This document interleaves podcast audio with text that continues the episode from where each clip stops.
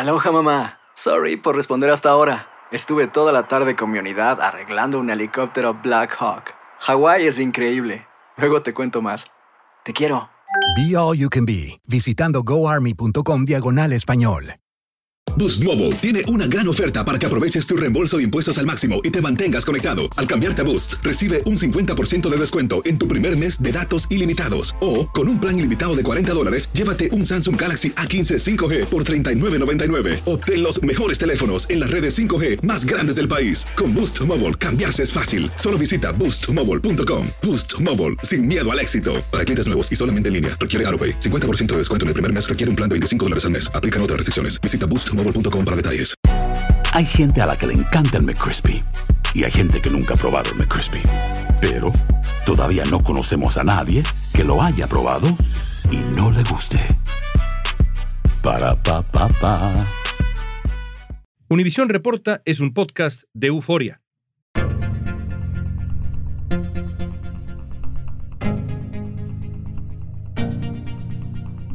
Amigos, ¿cómo están? Me da gusto saludarlos. El primero de julio entró en vigor la ley 1718, firmada por el gobernador de Florida, Ron DeSantis. Contempla penas muy severas para empresas que contraten inmigrantes indocumentados o para aquellos que trasladen inmigrantes indocumentados a Florida, entre otras medidas que equivalen a estas alturas, ya es decir, ¿eh? a la ley antiinmigrante más severa del momento en Estados Unidos. La llamada ley antimigrante ha provocado zozobra auténtica, temor, y también ha hecho que mucha gente decida irse de Florida a otros estados de Estados Unidos menos hostiles. ¿Cómo está impactando esta ley al estado de Florida? ¿Cuáles son las dimensiones de las consecuencias económicas que ya está teniendo y va a tener para Florida? ¿Qué se puede esperar en un futuro no tan lejano de, de todo esto que está ocurriendo, esta dinámica antiinmigrante desde el gobierno de Florida? Hoy tres voces distintas nos van a contar cuál es la situación en el estado de Florida, un pequeño empresario hispano, una periodista y un experto en migración. Hoy es lunes 14 de agosto, soy León Krause, esto es Univisión. Reporta.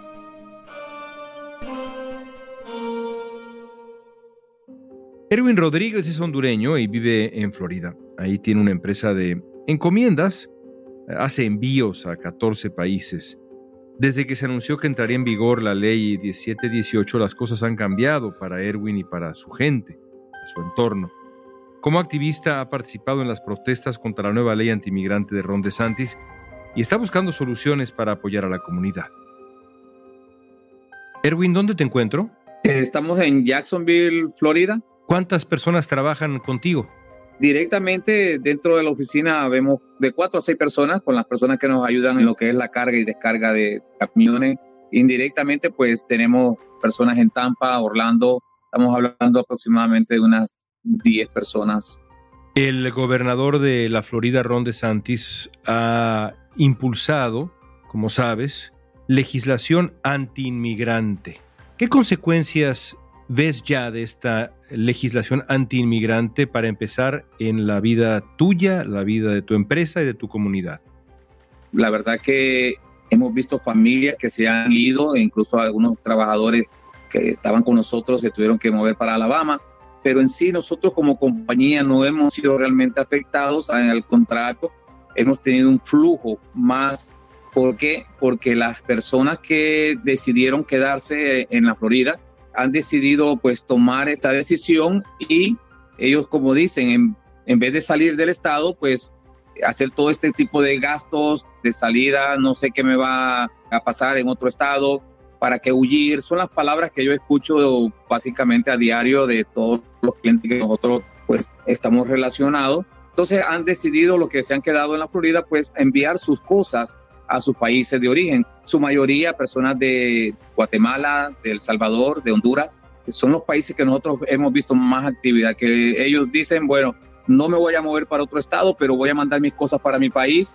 En caso de que me agarren, me deporten, pues entonces ya yo tengo algo adelantado. Los que trabajan en las construcciones, en el roofing, que saben hacer su trabajo, pues compran sus herramientas, las meten en una caja y las envían a su país. ¿Sientes que hay desde la llegada de esta nueva ley antimigrante en Florida mayor temor entre los inmigrantes? ¿Notas eso? Lo hemos notado desde antes, por eso estuvimos tratando por medio de protestas pacíficas. Aquí en Jacksonville hicimos dos antes de que se efectuara esta ley, eh, porque vimos, vimos mucho temor en la comunidad, vimos mucho movimiento de la gente saliendo con miedo. Básicamente pude ver yo personas tirando sus cosas a la calle, poniendo todo en una pick-up, en una troca y salir con eso que quedó en ese carro, salir con esas cosas saliendo de la Florida. Entonces, me impactó, esa fue una de las cosas que me impactaron mucho, por lo cual pues tomamos decisiones con algunas otras personas de aquí de Jacksonville en hacer estas protestas, ver lo que estuviera de nuestra parte para ver si se podía realizar algún tipo de cambio en cuanto a esa ley.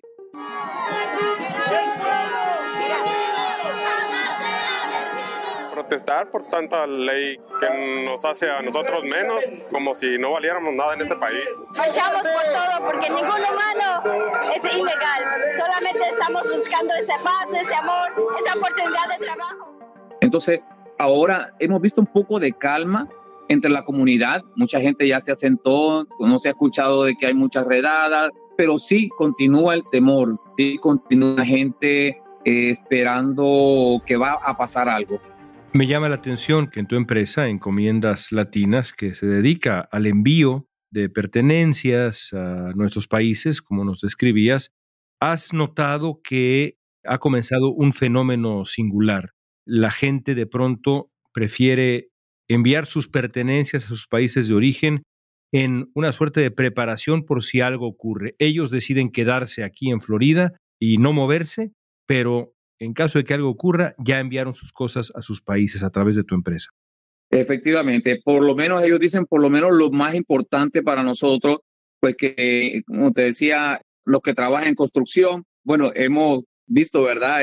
Cajas súper pesadas, la verdad que estamos hablando de 400 libras, porque es herramienta, es su manera de trabajar ellos acá, pues lo están comprando y lo están enviando a sus países, cosa que me imagino yo en la mente, ¿verdad? De, mucha gente es, bueno, eh, lo que yo sé, lo que yo aprendí en Estados Unidos, estamos hablando de personas que tienen 10 años, 20 eh, años posiblemente, que tenían ya una comodidad acá en la Florida, pero que no tenían documentos. Entonces, algunos han aprovechado ese tiempo y han hecho su casa, de repente algunos negocios en su país y ellos dicen, bueno, me toca salir de esto, pues ya yo tengo algo adelantado en mi país. Muchas ventas van a bajar, las personas que están por el momento luchando porque la ley cambie van a tener que irse, o entonces va a haber menos compra por parte de ellos. El Migration Policy cree que la población indocumentada en Florida es de alrededor de 772 mil personas, de las cuales casi medio millón es parte de la fuerza laboral del Estado. Se estima que en la Florida hay 770 mil indocumentados, el 19% son de origen mexicano y el 13% venezolanos. Gran parte de estos inmigrantes trabaja en la construcción. Otros sectores donde se concentra esta mano de obra son, pues sí, el campo, la, agricultura, servicio en hoteles, la hostelería y el comercio minorista también.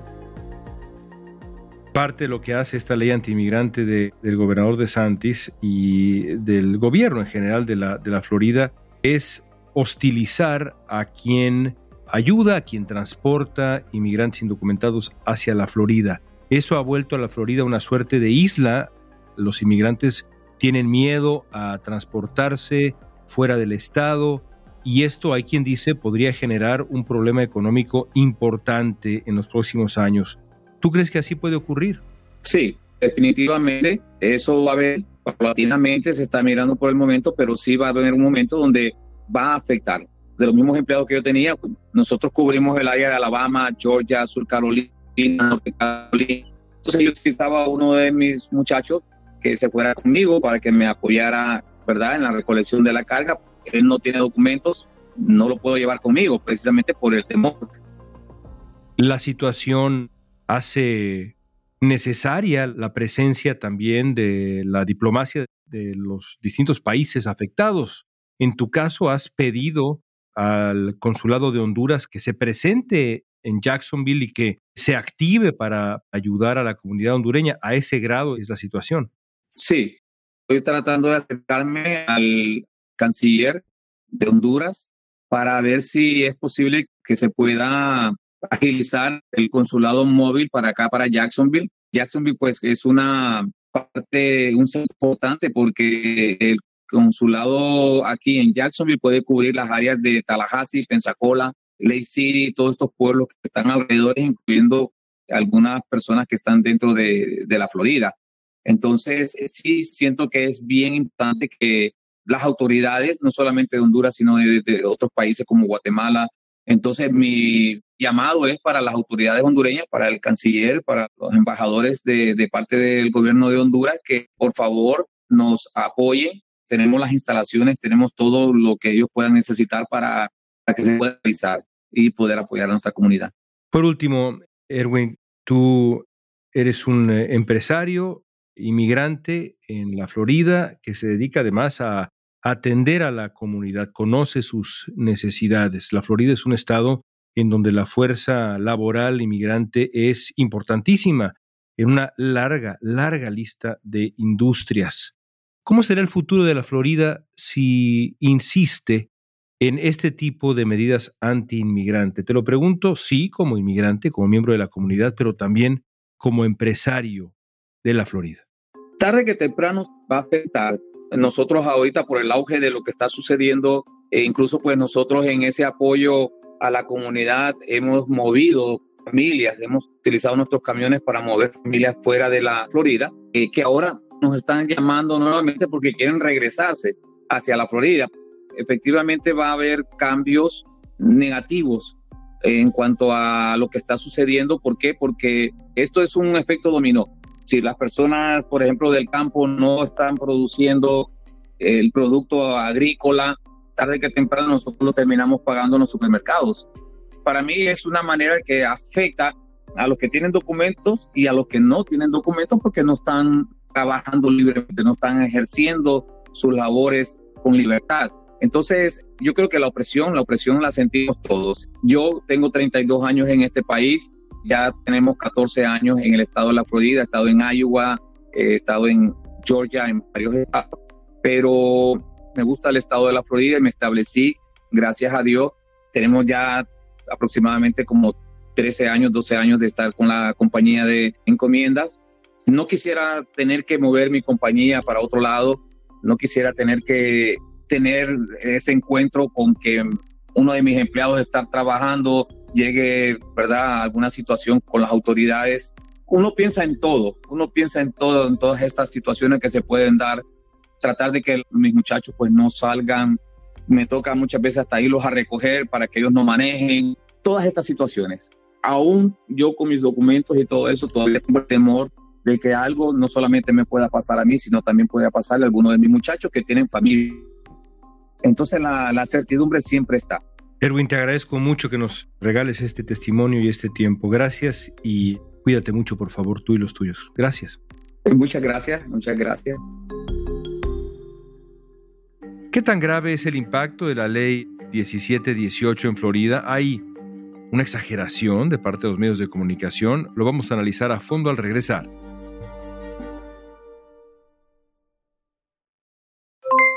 Aloha mamá, ¿dónde andas? Seguro de compras. Tengo mucho que contarte. Hawái es increíble. He estado de un lado a otro con mi unidad. Todos son súper talentosos. Ya reparamos otro helicóptero Blackhawk y oficialmente formamos nuestro equipo de fútbol. Para la próxima te cuento cómo voy con el surf y me cuentas qué te pareció el podcast que te compartí, ¿ok? Te quiero mucho. Be All You Can Be, visitando goarmy.com diagonal español. Boost Mobile tiene una gran oferta para que aproveches tu reembolso de impuestos al máximo y te mantengas conectado. Al cambiarte a Boost, recibe un 50% de descuento en tu primer mes de datos ilimitados. O, con un plan ilimitado de 40 dólares, llévate un Samsung Galaxy A15 5G por $39.99. Obtén los mejores teléfonos en las redes 5G más grandes del país. Con Boost Mobile, cambiarse es fácil. Solo visita boostmobile.com. Boost Mobile, sin miedo al éxito. Para clientes nuevos y solamente en línea, requiere AroPay. 50% de descuento en el primer mes requiere un plan de 25 dólares al mes. Aplican otras restricciones. Visita boostmobile.com para detalles. Si no sabes que el Spicy McCrispy tiene Spicy Pepper Sauce en el pan de arriba y en el pan de abajo, ¿qué sabes tú de la vida? Para, pa, pa, pa.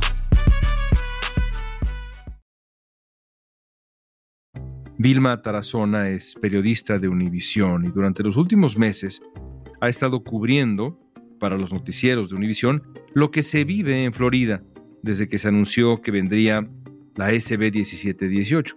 Vilma nos va a contar lo que está pasando en el estado.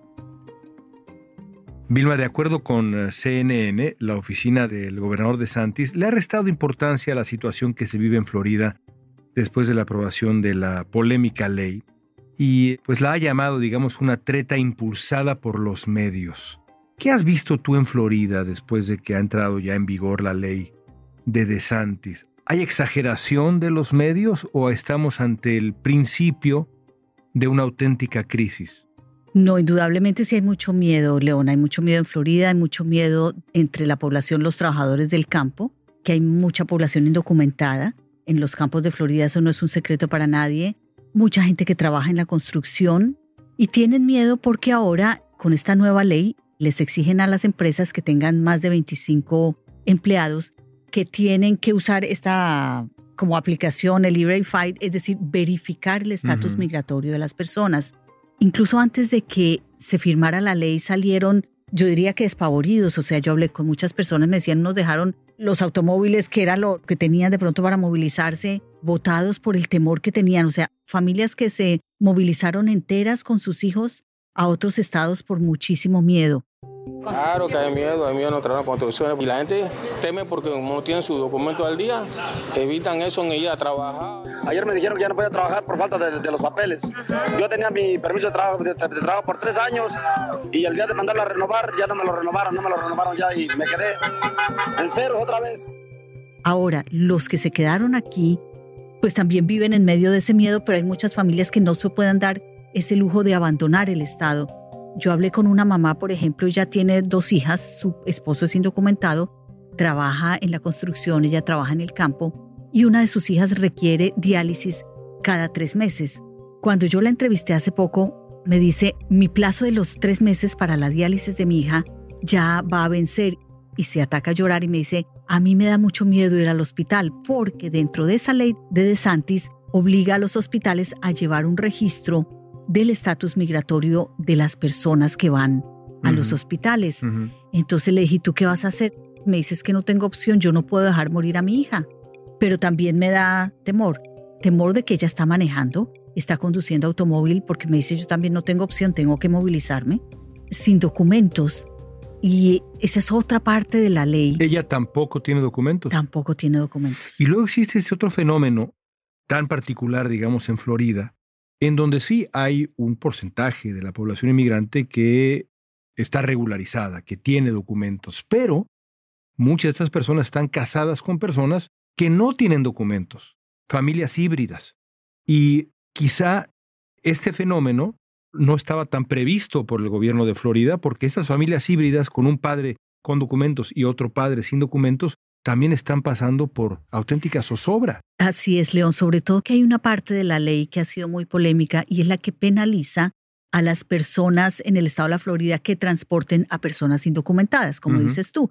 Entonces, si, por ejemplo, la señora tiene documentos y necesita llevar a su esposo que es indocumentado al trabajo, a ella la pueden penalizar, ella siendo residente legal de los Estados Unidos, la pueden penalizar por estar transportando a su esposo. Eso ha pasado muchas veces. Esa parte tan polémica de la ley ha sido ya demandada por varias organizaciones.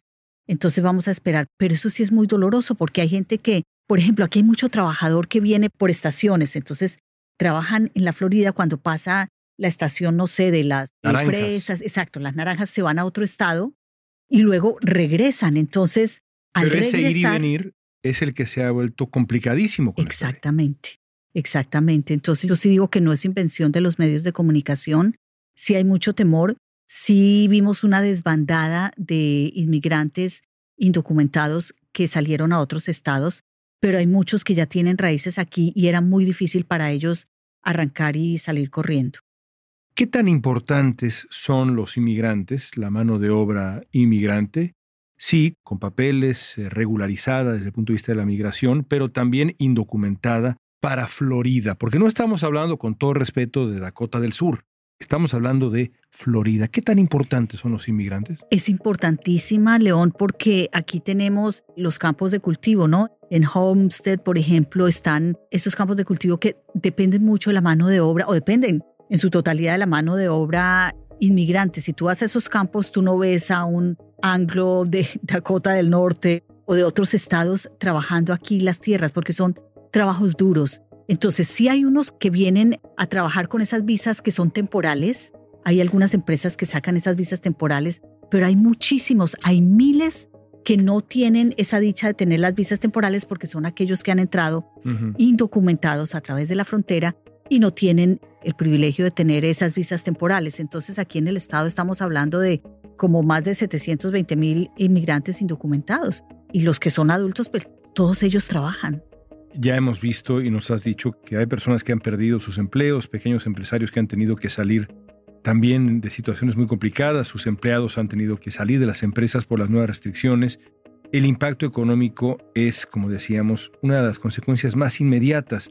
¿Cuáles pueden ser las consecuencias a largo plazo, pensando en la economía, pero también, digamos, en la sociedad de Florida? Porque, insisto, yo tengo viviendo aquí eh, casi un par de años ya, después de una década y fracción en Los Ángeles, y me queda claro que esta es una ciudad hecha de inmigrantes tanto como Los Ángeles, Nueva York, fin, y Estados Unidos es así, pero Miami es algo muy especial. Está en el tejido mismo de la ciudad la migración.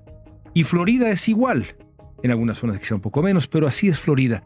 ¿Cómo imagina las consecuencias a largo plazo de una medida de esta naturaleza, de este calibre, de esta agresión para el Estado? Bueno, se dice que Florida tiene la ley contra la inmigración indocumentada más fuerte y yo creo que ya estamos creando como esa imagen de un Estado que no quiere a los inmigrantes, ¿no? Eso es como lo que queda. Hay muchas compañías grandes, por ejemplo, que tienen o habían programado eventos grandes aquí en el estado de la Florida y que de alguna manera sienten que no están bienvenidos y han decidido mover esos eventos a otros estados.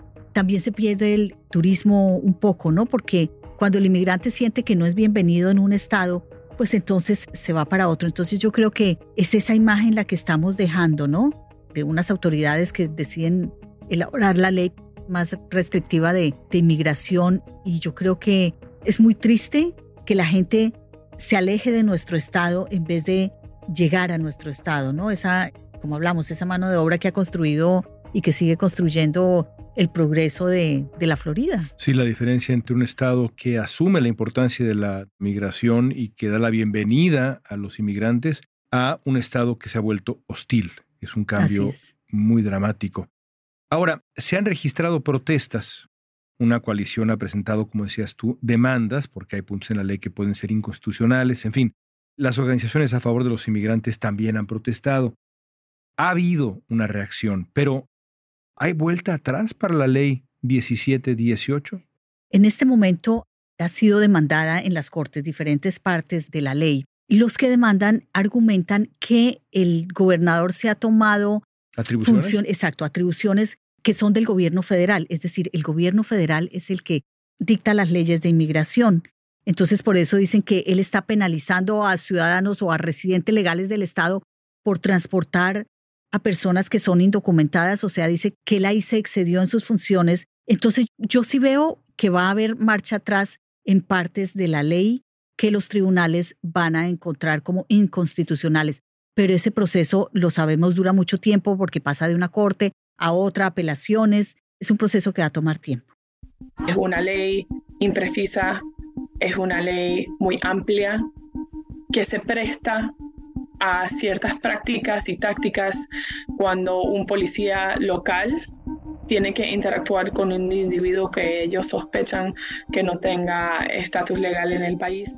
En julio, una coalición de asociaciones civiles presentó una demanda en contra del gobernador de Santis y fiscales del estado por las disposiciones que penalizan el traslado a Florida de individuos indocumentados. La denuncia dice que son medidas inconstitucionales el enfoque de esta demanda sería la sección número 10 acerca del transporte de individuos al estado de la Florida. Para acelerar el proceso, la semana pasada la coalición pidió a una corte de Florida que bloqueara de inmediato la sección que prohíbe y castiga el transporte de indocumentados, pero un juez federal rechazó la petición. Por último, Vilma, ¿qué te dice esto del momento político por el que atraviesa Estados Unidos? Tú has, has cubierto estas historias desde hace un buen tiempo y creo yo que los expertos coinciden en que DeSantis toma esta decisión, promueve este tipo de ley también como un movimiento político rumbo al 2024 y su propia aspiración presidencial. Es parte de algo que está ocurriendo, es parte de lo que vemos en Texas, de lo que hubiera prometido Carrie Lake, la candidata republicana, si hubiera ganado en Arizona, en fin, es parte de un movimiento, una ola antiinmigrante. ¿Qué lees? Indudablemente, León, y eso lo hablábamos desde cuando estaban escribiendo la ley, cuando la estaban preparando, siempre se dijo que este iba a ser uno como de los caballitos de batalla de Ron DeSantis, que en ese momento cuando él concibe la ley todavía no había anunciado formalmente su precandidatura y además él, él muchas veces dice, no todos somos Florida. Entonces, eso sí, definitivamente era algo que él quería mostrar a nivel nacional y mostrarse como la persona fuerte en contra de la inmigración ilegal y entonces usar su estado como ejemplo. Indudablemente eso tiene un tinte político, indudablemente creo yo, él lo hizo pensando en su campaña presidencial, o sea, no me cabe la menor duda de eso. Gracias, Vilma. No, gracias a ti por invitarme y bueno, ojalá que en, en las cortes se pueda un poco hacer justicia, ¿no? Para que los migrantes que vienen acá, es que uno los ve y ellos vienen a trabajar, León, de verdad, con honestidad como yo te digo, tú no los ves haciendo colas pidiendo, no sé, sellos de comida, estampillas. No, o sea, ellos desde que entran y cruzan la frontera, ellos están trabajando y muchos de ellos pagan impuestos pensando en que algún día se puedan legalizar. Así es, en Florida y en todo el país. Gracias de nuevo, Vilma. Gracias a ti.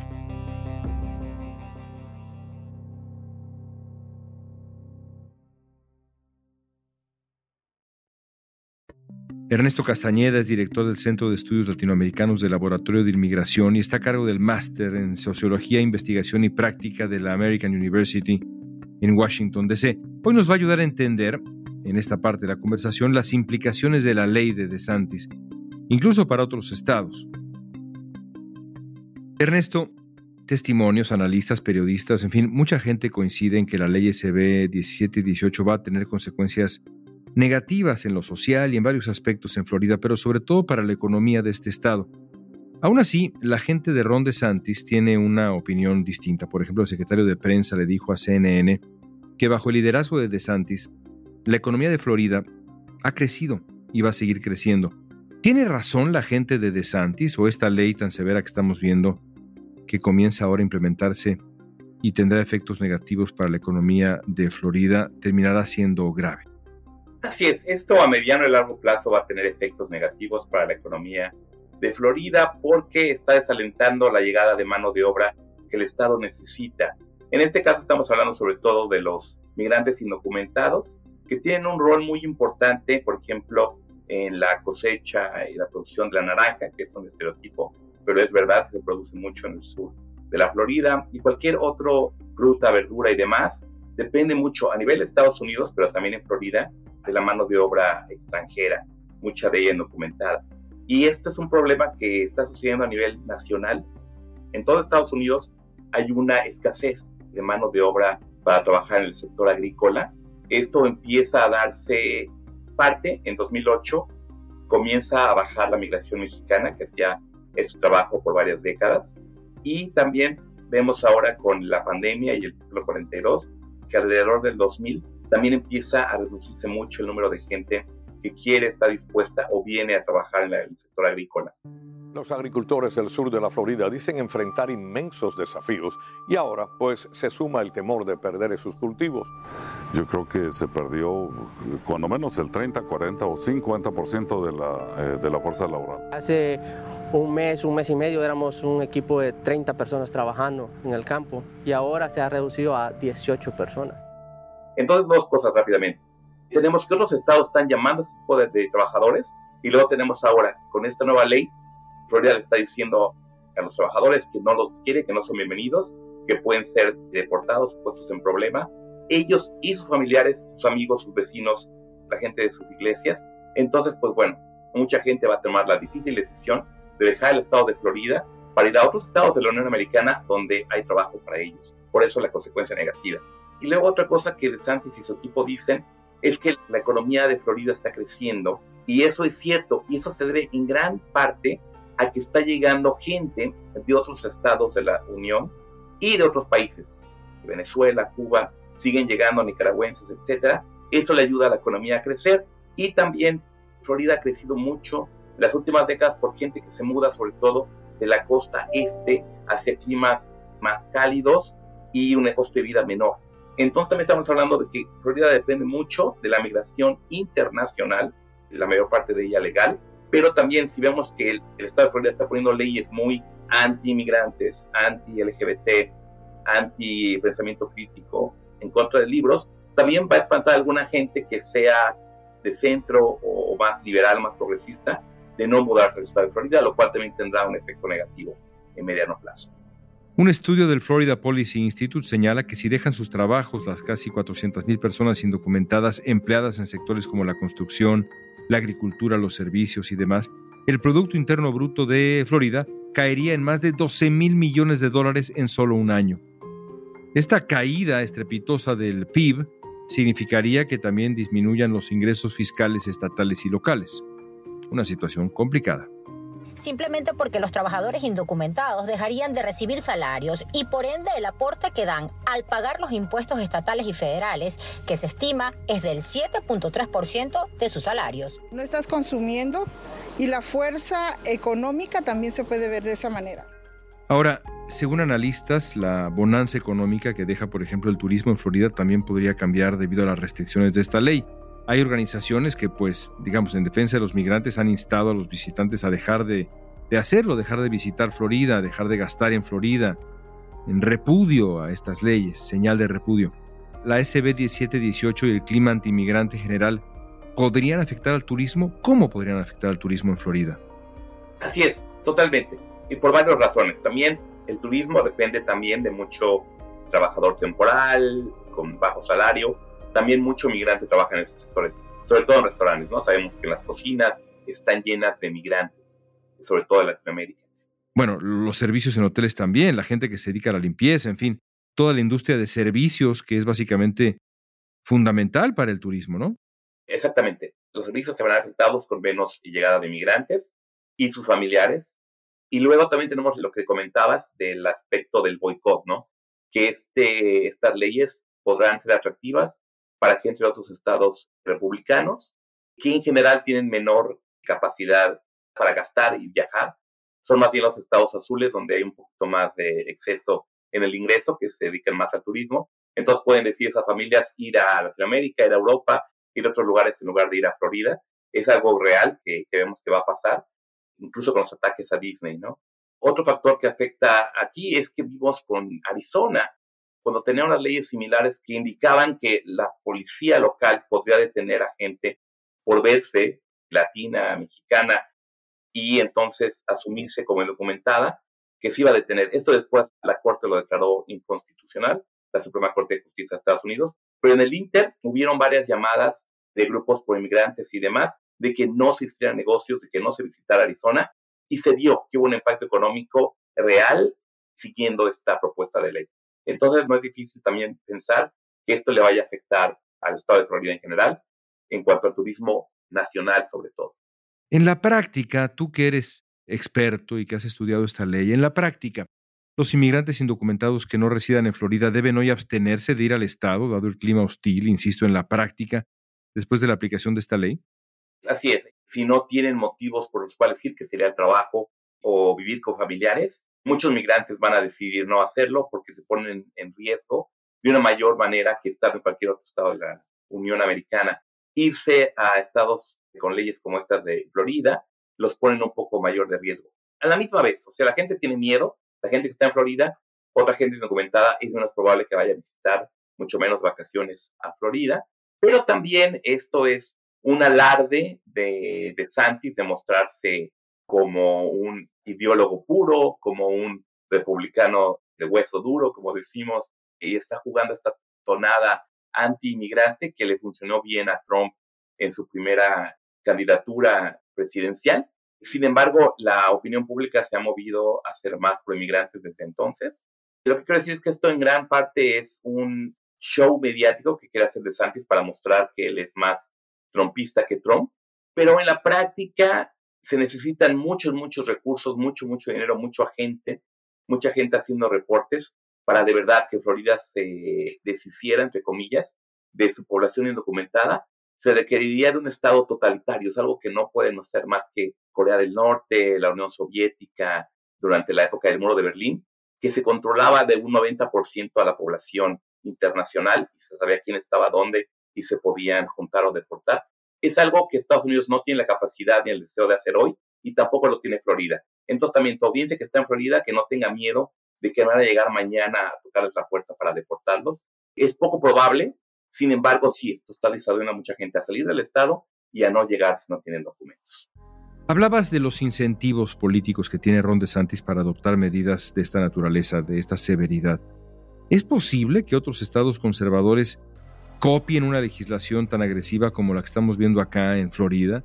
Y pienso también en los años siguientes, en el 2024, pero más allá. ¿O será que depende también de quién gane la elección de 2024 y qué retórica se vea reivindicada? La, retórica antimigrante cercana a Donald Trump o, la mayor moderación que parece ser que en este tema tiene el Partido Demócrata. ¿De, ¿De qué depende? ¿Crees que veamos, digamos, en el futuro otros estados que traten de imitar esta legislación?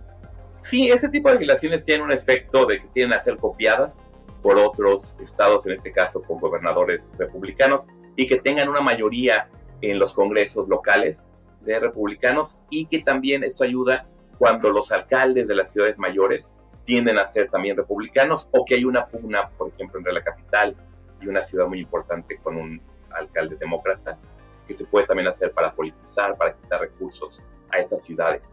Curiosamente, si ganase Trump, veríamos menos leyes de este tipo, porque no quieren de verdad atacar la nueva llegada de personas en sí mismo, hacen esto en manera de criminar al gobierno federal, en este caso demócrata, de que no está haciendo, eh, como ellos dicen, entre comillas, su trabajo. Si Biden se reelige a los demócratas, entonces es más probable que estos estados republicanos sigan haciendo esto para dificultar un poquito la gobernanza de la política migratoria. Entonces esto correría a las cortes, sobre todo a la Suprema Corte de Justicia, que hace poco ya dijo que la política migratoria estos días es algo de competencia federal, que no le conlleva a los estados. Entonces lo más probable es que aunque se copiaran estas leyes, las encontraran no constitucionales y le regresara esta um, jurisdicción al gobierno federal. ¿Qué lecciones va a dejar esta ley antimigrante?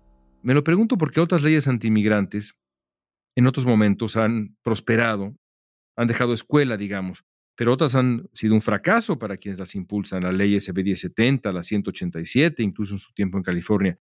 ¿Cómo va a ser recordada la ley antimigrante de Ron DeSantis? Esto va a ser recordado como otro fracaso, como las leyes que mencionas en Arizona.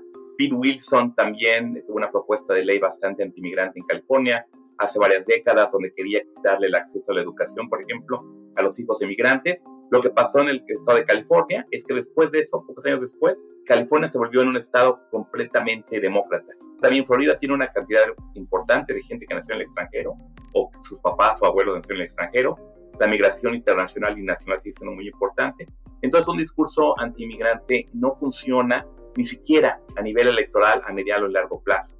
También DeSantis pensó que esto le iba a ayudar mucho con la base republicana o la base de Trump, que iban a ver como un héroe por poner esta política en efecto tan fuerte contra los migrantes. Sin embargo, no ha tenido mucho efecto o mucho apoyo a nivel nacional. No le ha ayudado con, en los polls de los republicanos, de los precandidatos. No va a haber un crecimiento económico que pueda decir que está ligado a esta ley. Al revés, probablemente hay una baja que él va a negar que está relacionada con esta ley antimigrante, pero va a haber un efecto en la economía.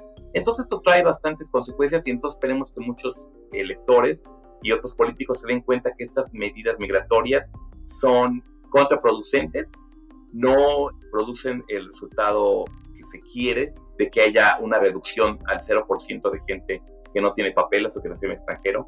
Eso es algo poco probable. Tampoco va a dejarse de hablar el español en Miami o en otras partes de Florida por una ley como esta. Entonces, algo que no creo que tenga mucho futuro, la ley en sí misma, y no es algo que los otros estados estén apresurándose para repetir.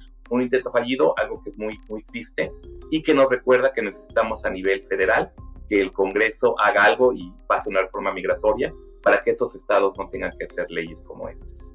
Ernesto, gracias por estar con nosotros. Un placer, León. Muchas gracias. Ahí están estas tres perspectivas, cada una desde su trinchera, y la lección no podría ser más clara. Y aquí sumo mi propia experiencia. Vivo en Florida desde hace casi dos años. Antes viví en Los Ángeles durante más de una década. Y desde que llegué a Florida he podido constatar la importancia de la comunidad inmigrante para la cultura, la sociedad y por supuesto la economía del estado de Florida. Florida, y lo decíamos en la conversación que tuvimos, no es cualquier estado. Esto sin hablar en detrimento de otros estados, pero no es cualquier estado, es un estado que depende en todos esos sentidos que ya mencionaba yo de los inmigrantes, la mano de obra inmigrante y los inmigrantes, punto y se acabó. ¿Hasta dónde puede llegar esta hostilidad? ¿Hasta dónde puede el estado de Florida tolerar, aguantar sus consecuencias?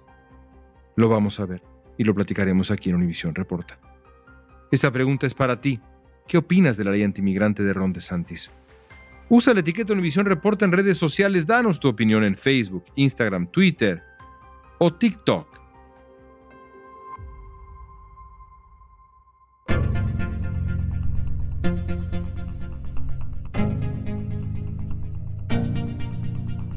Escuchaste Univisión Reporta. Si te gustó este episodio, síguenos, compártelo con otros. En la producción ejecutiva, Olivia Liendo. Producción de contenidos, Mili Supan. Booking, Soía González. Música original de Carlos Jorge García, Luis Daniel González y Jorge González. Soy León Krause, gracias por escuchar Univisión Reporta.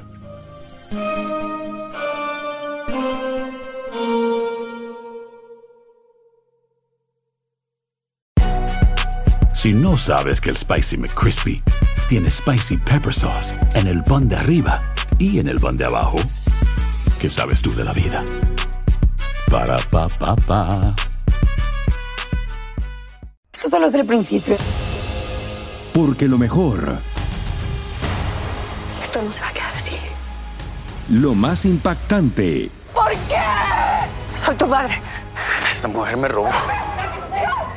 Por favor, abre tus ojos. Está por venir en ¿Entendiste? Tu vida es mi vida. De lunes a viernes a las 8 por Univisión. Y eso sí que amerita un brindis, ¿no crees?